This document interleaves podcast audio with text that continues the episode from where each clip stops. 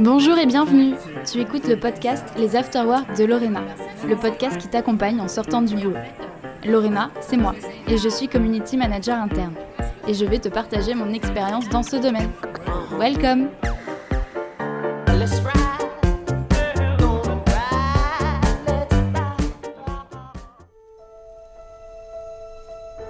Maman disait toujours, la vie c'est comme une boîte de chocolat.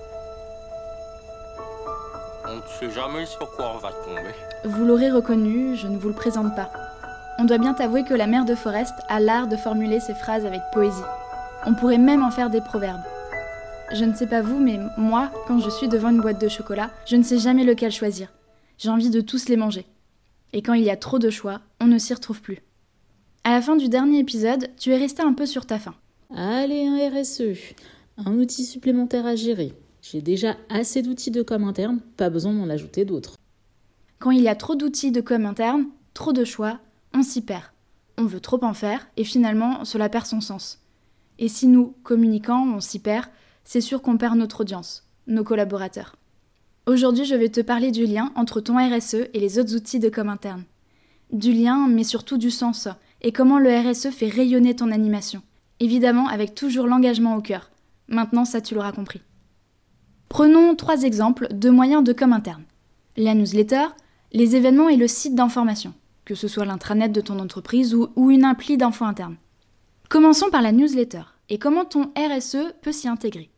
Je ne t'apprends rien en disant que la newsletter ou lettre d'info est un condensé d'informations envoyées par email qui propose des liens pour approfondir sa lecture. Des liens où moi, collaborateur, je vais cliquer. Des liens qui me dirigent vers un article plus conséquent en information un article certainement hébergé sur ton site d'information. On voit déjà qu'il y a un lien entre ta newsletter et ton site d'info. C'est important d'accentuer sur cet élément car j'ai trop souvent vu des communications appelées newsletter, c'est-à-dire des PDF incorporés dans un email, sans aucun lien URL et qui donnent toute l'information dans l'email en question. Pas du tout un condensé d'infos comme cela devrait l'être. Tu es peut-être en train d'halluciner, mais je t'avoue que j'ai trop souvent vu ça en entreprise. C'est un fondamental pour comprendre ce qu'est une newsletter, alors rappelons-le.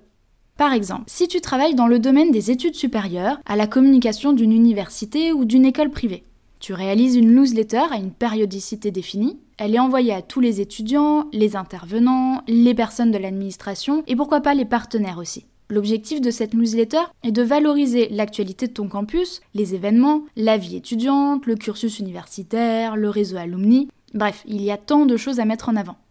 Ta newsletter donne évidemment qu'un résumé dans l'email. Puis elle invite les lecteurs à cliquer sur tel lien pour poursuivre la lecture et en apprendre plus. Ça, c'est ta newsletter aujourd'hui. Mais comment fais-tu pour engager tes cibles? Bah oui, là ta newsletter, elle invite simplement à la lecture des articles. C'est une action passive. Comment faire pour rendre actives tes cibles? On l'a vu dans les épisodes précédents, c'est en donnant la parole qu'on engage. C'est en valorisant les hommes et les femmes de tes cibles qu'on les engage. Tout le sens même de ton réseau social d'entreprise. Continuons notre exemple et imaginons que tu disposes un RSE. Ton RSE permet de faire vivre la vie de ton campus et surtout que tes cibles, c'est-à-dire euh, voilà, les étudiants, les intervenants et tous les autres, puissent interagir ensemble. Quelle super idée d'intégrer ton RSE à ta newsletter pour que tes cibles puissent cliquer et être redirigées vers ton réseau social. En plus, ça te crée du trafic, c'est tout bénef. Tu pourrais très bien avoir dans ta newsletter une partie intitulée Ce que vous avez manqué sur Yammer ou vu sur Yammer ce mois-ci, en imaginant bien sûr que Yammer est ton réseau social d'entreprise. Rendez-vous dans un prochain épisode pour en savoir plus sur les différents types de RSE. Et dans cette partie, tu mets en avant les meilleures publications ou les publications pour lesquelles tu souhaites créer du trafic. Par exemple, si tu fais un jeu concours sur ton RSE, tu peux très bien en parler dans ta newsletter pour rediriger vers la publication en question et donner plus de visibilité à ton jeu concours. Ou alors, si c'est le premier jour de stage des étudiants et qu'ils postent sur ton RSE des photos d'eux dans leurs entreprises, tu peux très bien valoriser cela en partageant dans ta newsletter un encart intitulé La photo du mois vue sur Yammer. Faire du lien entre ta newsletter et ton RSE permet de développer l'usage pour tes cibles. Certaines n'iront pas d'elles-mêmes sur ton RSE, mais voir cette info poussée par email pourrait les inciter à y aller. Il y a tant de possibilités de création grâce à le lien entre ta newsletter et ton réseau social d'entreprise. Passons à un autre outil de com interne, ton site d'information. Selon les entreprises, on parle d'un intranet, d'un site SharePoint ou même d'une appli d'info. L'objectif de cet outil est de partager des informations complètes. Évidemment, ce que tu mets comme contenu sur ton site d'info et sur ton RSE, ce n'est pas la même chose. Il faut créer une ligne édito et du sens entre ces deux outils. L'un pour informer, l'autre pour engager. Par exemple, sur ton site d'info, tu partages des tips, des trucs et astuces à destination des étudiants pour euh, concevoir un CV, pour se mettre en avant lors d'un entretien, ou encore pour postuler à des offres de stage ou d'emploi. C'est aussi le rôle du cursus universitaire, accompagner ses étudiants pour se présenter sur le marché de l'emploi. Et là, ton site d'info est parfait pour cela, car il permet d'entrer dans le détail à travers un article. Mais si tu fais une infographie, par exemple, qui parle des euh, X questions euh, à savoir répondre lors d'un entretien, et que sur ton RSE tu publies cette même infographie, mais tu perds ton audience. Ils ont tout le contenu sur ton RSE, c'est-à-dire ton infographie en question, pourquoi iront-ils sur ton site d'info? Et inversement. Finalement, tu dilues ton contenu et sans créer du trafic entre ces deux outils. Ce qui est intéressant d'imaginer, c'est la diversité du contenu. Si tu mets ton infographie sur ton RSE, est-ce que cela va créer de l'engagement? C'est-à-dire des interactions. Éventuellement, tu auras quelques likes. Des personnes qui auront trouvé ce contenu intéressant vont liker. Mais honnêtement, est-ce qu'il y aura des interactions dans les commentaires? J'en doute. Il faut toujours se mettre à la place de sa cible. Si je lis telle publication sur le réseau social, est-ce que cela me donne envie de commenter? Si ce n'est pas le cas, il faut envisager que cela ne le sera pas non plus pour ta cible. Et c'est justement cette diversité de contenu qui va créer de l'engagement sur ton RSE et du trafic entre tes outils. Si l'on poursuit sur cet exemple, tu as publié ton article avec l'infographie sur ton site d'info. Pour mettre en avant cet article, tu publies un message sur ton RSE. Mais pas avec l'infographie en question. Plutôt une vidéo, un podcast, un contenu beaucoup plus vivant. Et on le sait, une vidéo, c'est deux fois plus d'engagement sur un réseau social. Dans ce contenu, c'est un intervenant et un étudiant en mode euh, table ronde qui prennent la parole et partagent une expérience d'un entretien réussi. Ainsi, tu mets en miroir deux visions pour enrichir ton contenu et tu valorises tes cibles en leur donnant la parole. On n'oublie surtout pas de créer du lien entre les deux outils. À la fin de ta publication RSE, tu invites à cliquer sur le lien pour en savoir plus à travers une infographie. Et sur ton article du site d'info, tu termines en partageant le lien vers la publication de ton RSE pour voir en vidéo le partage d'expérience d'un intervenant et d'un étudiant. Évidemment, tu les nommes tous les deux pour humaniser et valoriser leur intervention. De plus, on a davantage envie de cliquer quand on connaît les personnes. Et pour aller encore plus loin, tu pourras partager ce contenu dans ta newsletter. Finalement, ce n'est qu'un cercle vertueux entre tes outils de com interne. Terminons par les événements internes. Tu organises des forums internes pour découvrir un nouveau cursus universitaire que vous avez créé. Ou encore tu t'occupes de la remise de diplôme. C'est l'événement majeur attendu par tous. Un peu comme euh, le dernier film euh, Harry Potter. Tout le monde attendait sa sortie et encore plus l'avant-première avec tout le casting présent. Et là, on imagine mal aucun relais sur les réseaux sociaux. Pas de nos jours en tout cas. Les réseaux sociaux permettent de faire vivre l'événement à un plus grand nombre de personnes et dans le temps aussi.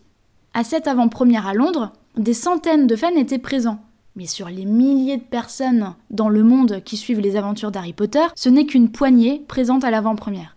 Les réseaux sociaux permettent de partager ton contenu à tous, comme si on y était. C'est faire vivre de l'intérieur un événement. En interne, c'est pareil. Avec notre exemple de remise de diplôme, on imagine que la plupart des étudiants ne manqueraient ça pour rien au monde. Mais il est envisageable que certains ne peuvent pas être présents. Ou alors que les étudiants non diplômés ne soient pas invités par manque de place ce serait dommage que ton événement vive uniquement lors d'un one-shot et ne rassemble pas l'ensemble de tes cibles. Ton RSE entre en action à ce moment-là. En partageant des photos, des vidéos, tu fais vivre ton événement. Et ce qui serait encore plus intéressant, c'est de donner cette mission à tes étudiants, un peu comme des influenceurs. Je me rappelle qu'il y a quelques années, l'Office de tourisme de Norvège avait fait une animation particulière sur leur compte Twitter. Ils avaient donné leur code à des Norvégiens pour qu'ils fassent vivre leur quotidien pendant une semaine. Évidemment, ces Norvégiens n'ont pas été choisis par hasard. Ils ont été sélectionnés car ce sont des ambassadeurs engagés, mais pas des influenceurs de métier. Et c'est important de le noter, car ces Norvégiens, c'était un peu monsieur et madame tout le monde, pour rendre le contenu encore plus sincère, en toute proximité.